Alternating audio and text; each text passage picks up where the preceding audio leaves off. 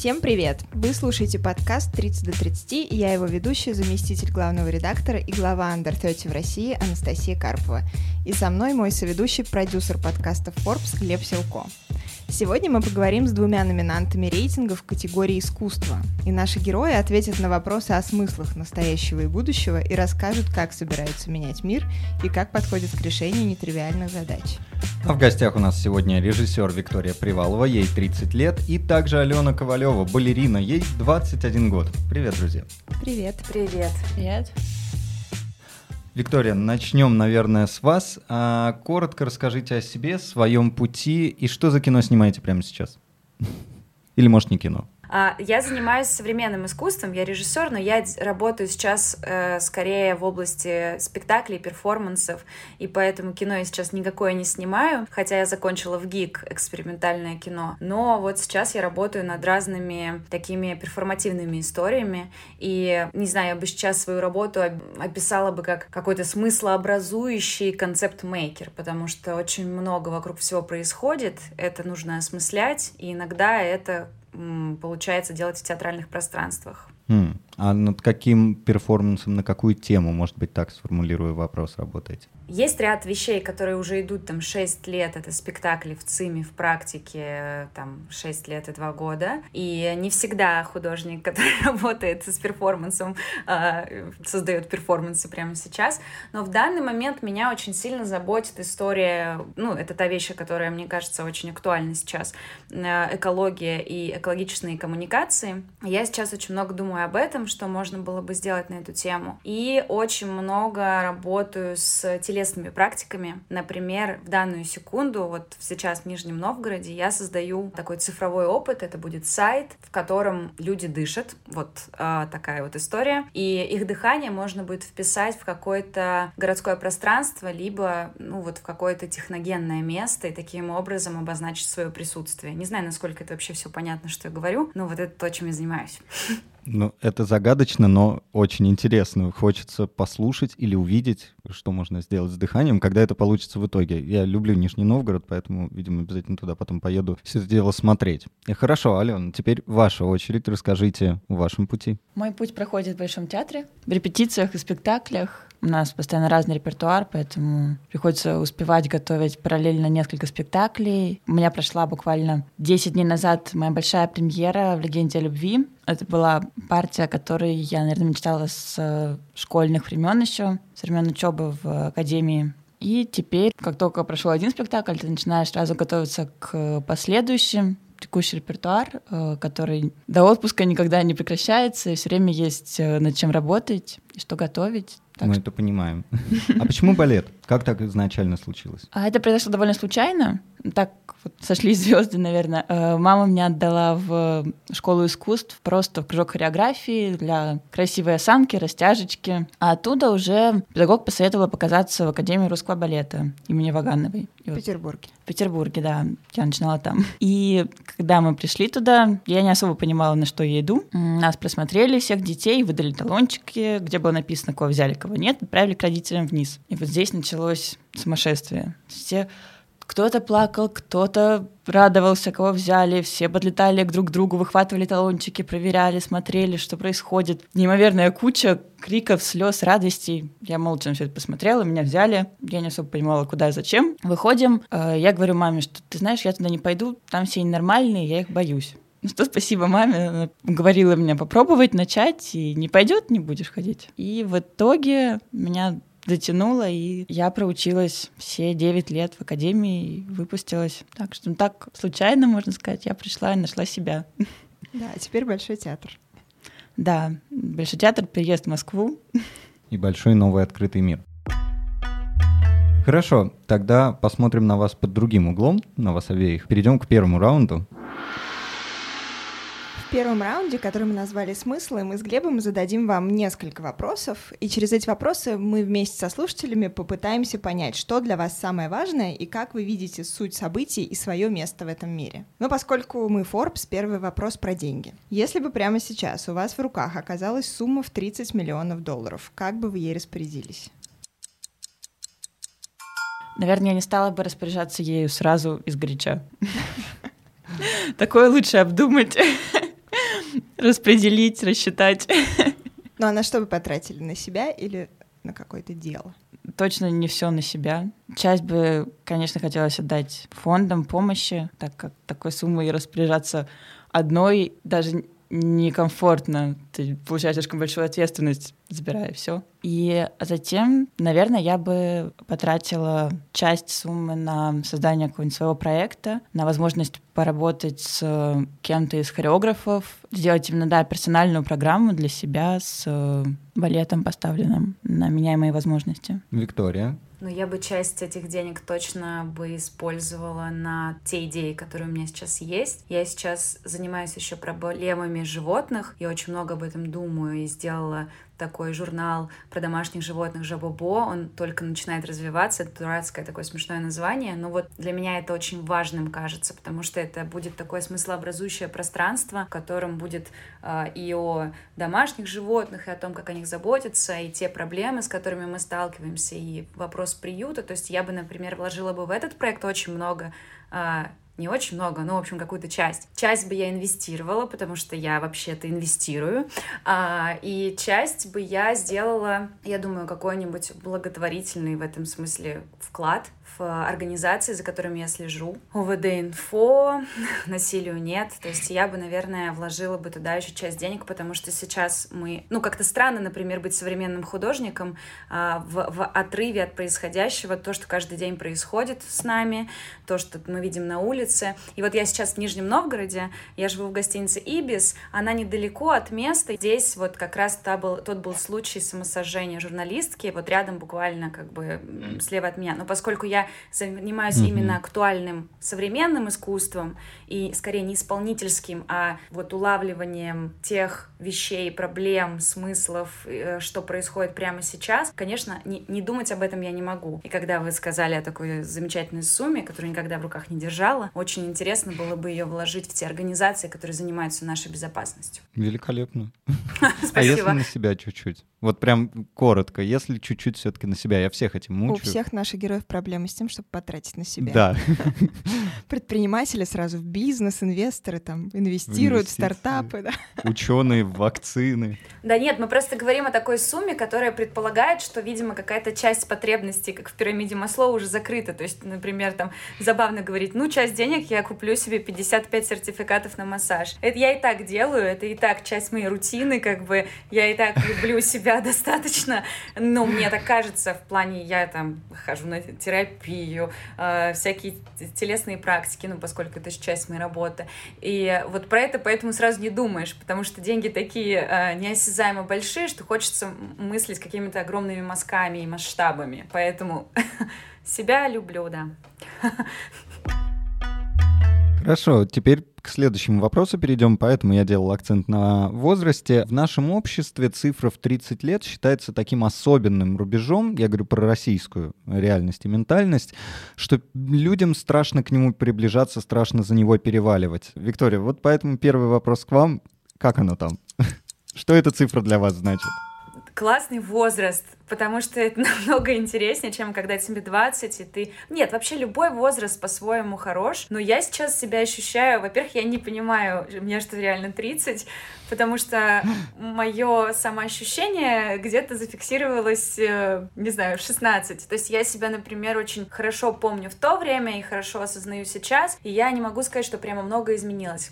Появилось много ответственности, понятно, а, какой-то осознанности, какой-то возможной не знаю, какое-то признание творческое. Ну, то есть какие-то вещи действительно произошли, но чувствую себя намного, например, лучше, увереннее, потому что, ну, я не знаю, наверное, я сужу еще по своим друзьям. Где-то вот в 27 и вот подходя к 30, ты наконец-таки признаешься себе и другим в своих слабостях и сильных сторонах, и это очень классно расслабляет, ну, потому что это там снятие каких-то масок, и тебе просто приятнее существовать с другими людьми, потому что тебе не стрёмно признаться в каких-то вещах. Вот это я заметила за этим возрастом, но больше никаких э, э, особых как это, особой разницы, потому что, ну, там, когда ты занимаешься творчеством, ты все равно сохраняешь какую-то детскую такую черту, типа, м-м, любопытно, это что за тема? Ну, то есть все время что-то происходит, это очень бодрящее такое чувство, и за этим теряется возраст как таковой. Но я, кстати, не чувствую эту тему, мне кажется, сейчас в современном мире,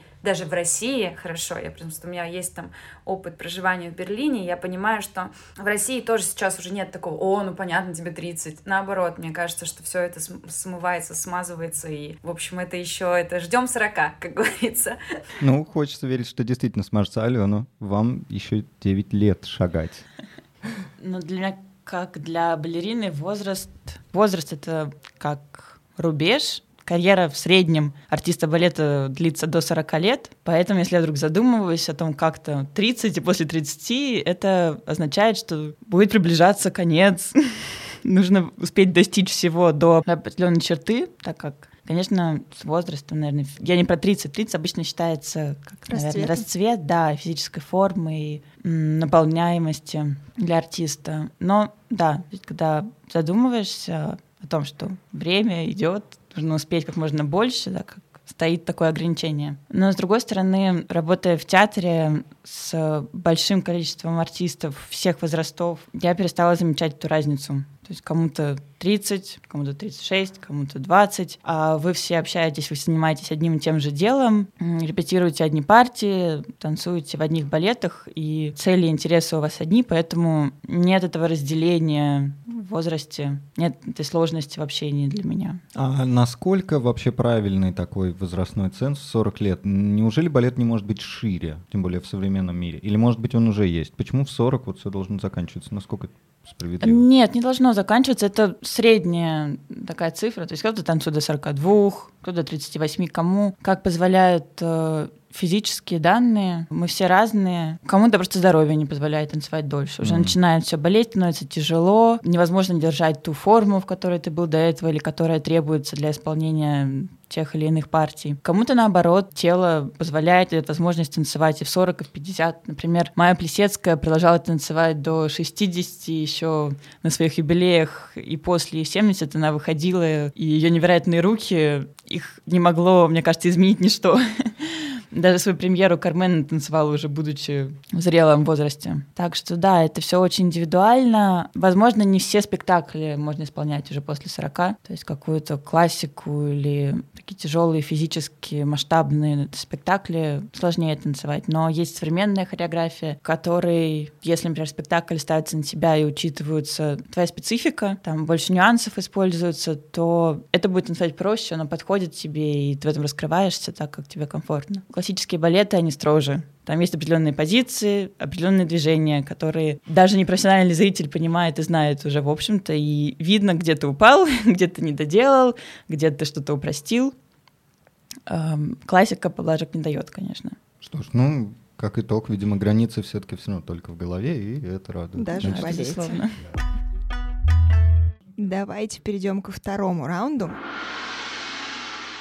и мы его назвали «Делу время». Сейчас мы с Глебом смоделируем для вас несколько ситуаций, в которых может оказаться каждый, кто связан с миром искусства. Аккуратно взвесьте все «за» и «против», прежде чем ответить, и проявите находчивость. Помните, что каждый выбор влечет за собой последствия. Выиграть в моменте или делать ставку на долгосрочную стратегию — решать вам. Глеб, ну давай. Вам вопрос. предложили главную роль в фильме, однако сама картина и ее посыл противоречат вашим убеждениям. С другой стороны, гонорар предлагают солидный солидный, и продюсер обращается к вам тоже именитый. Возможно, это ваш единственный шанс построить головокружительную карьеру. Понятно, что ответов в жизни всегда больше, чем два, но вот этот шанс единственный. Откажетесь и велик риск, что вас фактически забудут и забудут навсегда.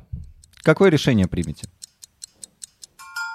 Какой смешной вопрос, такой угар. Ну, конечно, нет, потому что, ну, у меня вообще в этом смысле... Я просто слушала то, что говорит Алена про классический балет. Есть же еще классический театр, условно, то, чем я не занимаюсь. И вообще та позиция, которую я выбрала для себя в жизни, она, ну, такая редкая работа с институциями, неконъюнктурное творчество, она предполагает некие вот эти отказы от э, вещей каких-то такого плана, которые сейчас были озвучены, потому что это несет за собой репутационные риски. Ты недостаточно художник, если ты на все как бы так вяло соглашаешься. В этом смысле у меня довольно-таки строгая позиция, потому что, ну, я не верю в эти темы, типа, и все, если я сейчас не соглашусь, если не снимусь в роли э, Мерлин Монро, меня забудут. Я в это просто не верю, ну, просто это как-то не входит вообще в, мои, в мое пространство вариантов, потому что даже область моей реализации, она лежит вообще в другом. Окей, забудут здесь, вспомнят где-то еще, там, не знаю, всегда будет проблема домашних животных, и я буду заниматься там этим, и буду заниматься, не знаю, каким-нибудь э, супер клевым активизмом, ну, чем я сейчас, собственно, и занимаюсь. Поэтому, конечно, нет. Извините за такой избыточный ответ, но мне было важно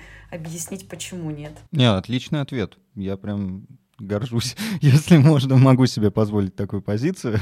Алена? Я согласна с Викторией, что если человек хочет добиться успеха и признания, он его добьется даже отказавшись вроде бы от, как на тот момент может отказаться единственного цвета, единственного шанса. Поэтому, наверное, нет. Если настолько будет противоречить моим убеждениям, взглядам и портить репутацию и прямо пятно на всю жизнь, то, пожалуй, нет. Потому что я не верю в единственные и последние шансы. И если это тебе чуждо, значит, это и не твое. Какие бы высоты тебе это не сулило, значит, твое — это настоящий шанс. Тебя еще ждет впереди, который будет полностью отвечать твоим посылам не только в жажде славы и денег. Великолепно. Да, мне еще просто кажется, что это какие-то временные радости, ну, какие-то, просто то, что вы озвучили, там что-то какие-то деньги, какая-то слава, ну, то есть это все какая-то временные удовольствия, они не наполняющие на... Это не, не бег на долгую дистанцию, вот это тоже как бы не очень интересно.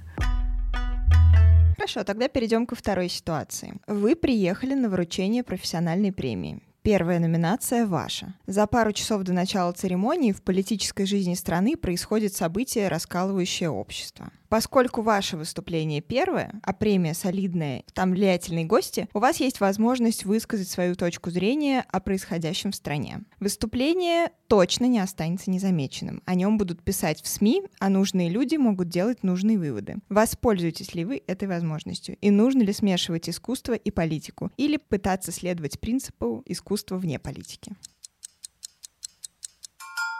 Я всегда за принцип искусства вне политики. Я считаю, что для искусства и артистов не должно существовать политических рамок и ограничений. Страны могут враждовать, политики могут э, вести свои игры и ссориться. Для меня это приходящее, меняющееся, а искусство оно должно оставаться другой высотой, оно должно нести свои идеалы, посылы, независимо от того, что происходит в политических играх. Виктория? Я как раз, мне очень сильно импонирует мысль, что искусство, оно как бы покрывает различные там межгендерные, межрасовые проблемы. Да-да-да, со всем этим согласна, но только это тоже политика. И я абсолютно точно уверена, что нет никакой отдельной политики, отдельно жизни, отдельно искусства, отдельно творчество, отдельно работа бухгалтером. Для меня это все как бы единое, э, единое полотно жизни. И это очень хороший вопрос, э, смогла ли я сказать на, например, там, у меня есть номинация на золотую маску, условно хорошо. Я, допустим, лауреат, я выхожу, и, значит, мне надо э, сказать, что происходит в мире.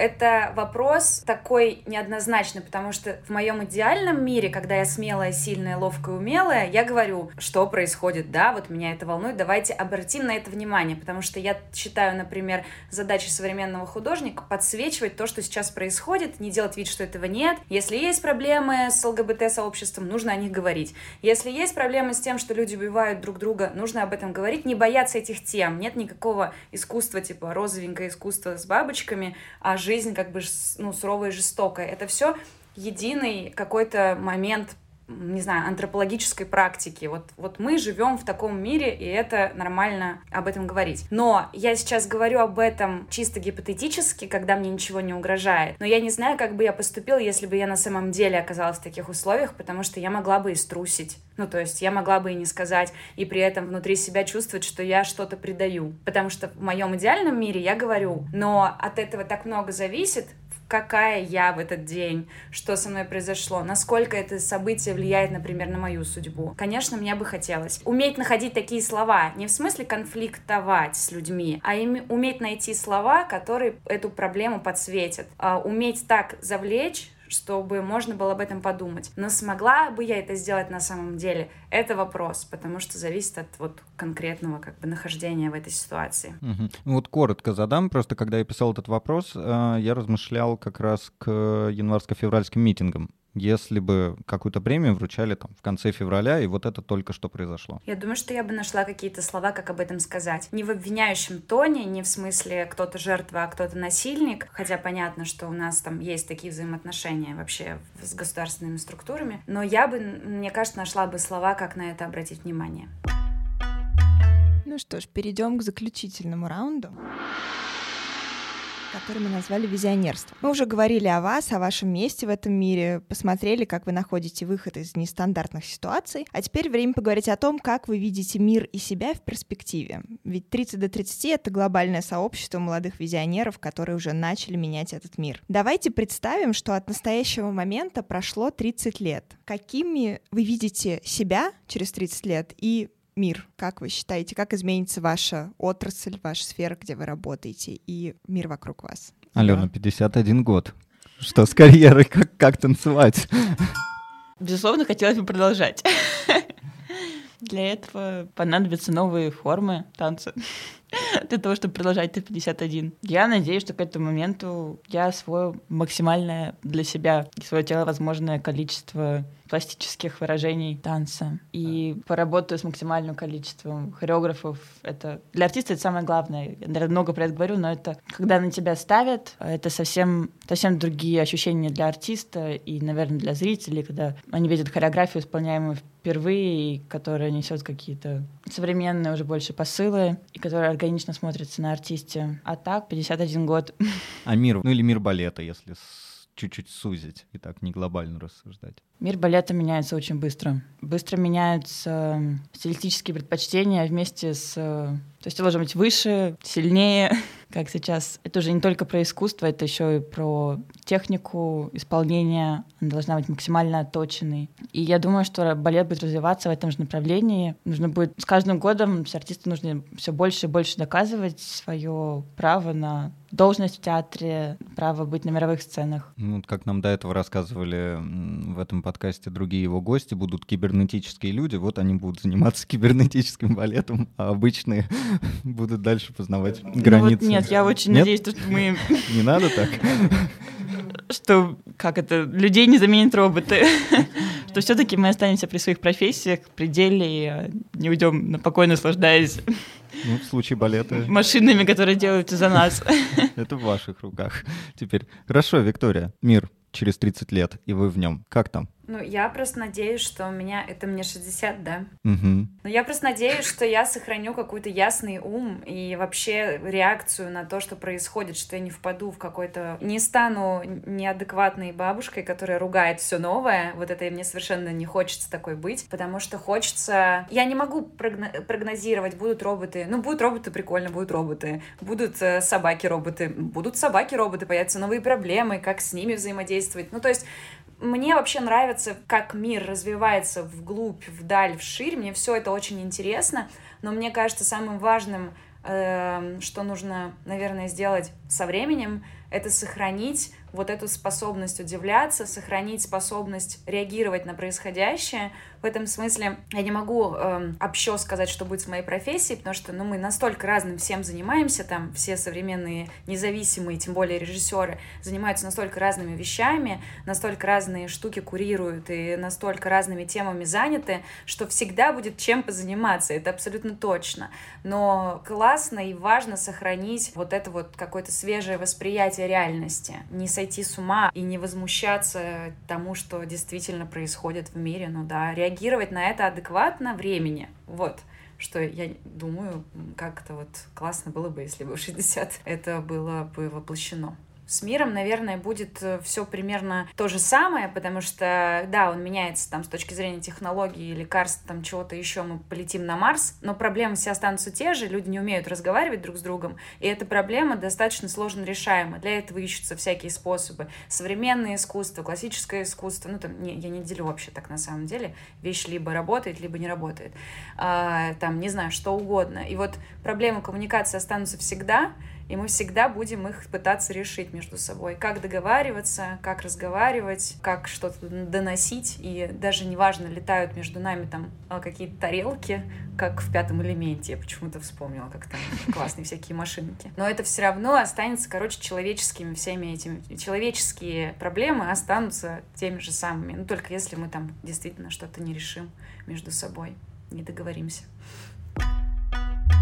Спасибо большое, Виктория, Алена, спасибо вам за откровенность, за интересный разговор. Напомню, в гостях у нас были режиссерка Виктория Привалова и Алена Ковалева, балерина. Спасибо большое. С вами были Анастасия Карпова и Глеб Силко. Это подкаст 30 до 30. Слышимся в следующих выпусках. Спасибо, пока.